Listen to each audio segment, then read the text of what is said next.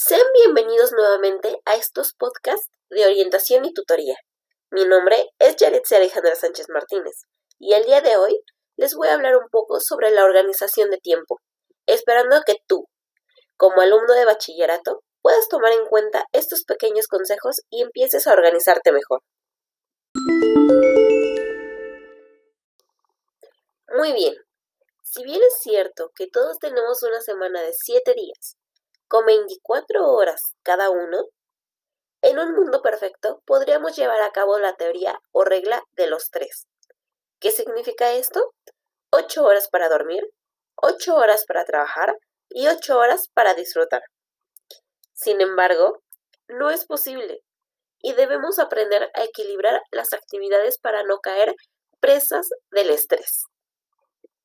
Primero que nada, debemos ser capaces de identificar malos hábitos o ladrones de tiempo.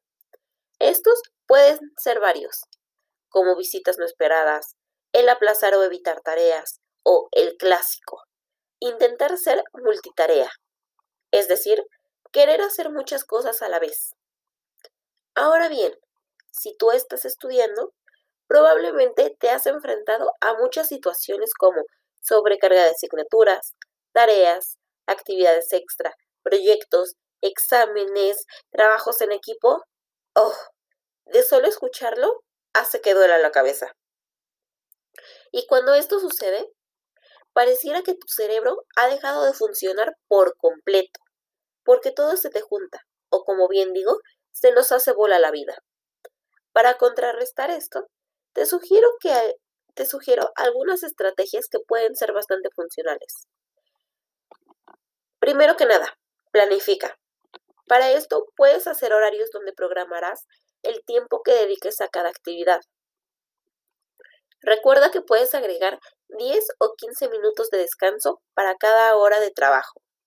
Puedes ocupar organizadores gráficos, puedes ocupar planificadores, puedes ocupar una agenda. Hay infinidad de maneras de planificar. Segundo, el lugar. Crea o busca un lugar exclusivo para ti, iluminado, ventilado y lo más tranquilo posible.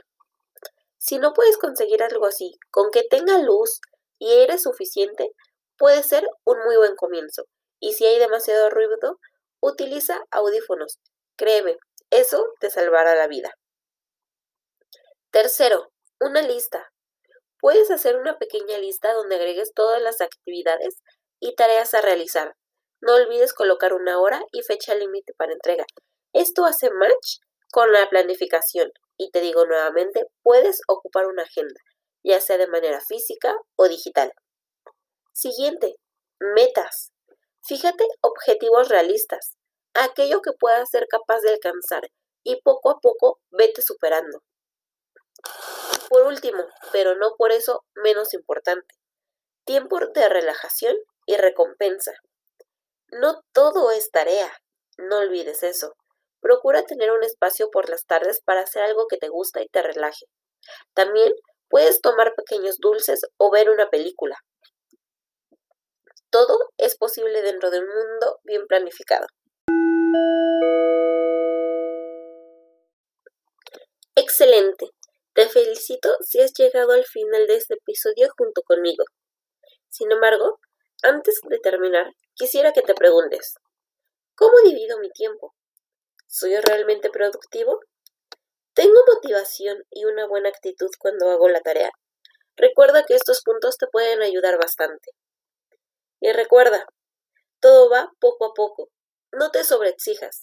Eres capaz de lo que piensas y mucho más.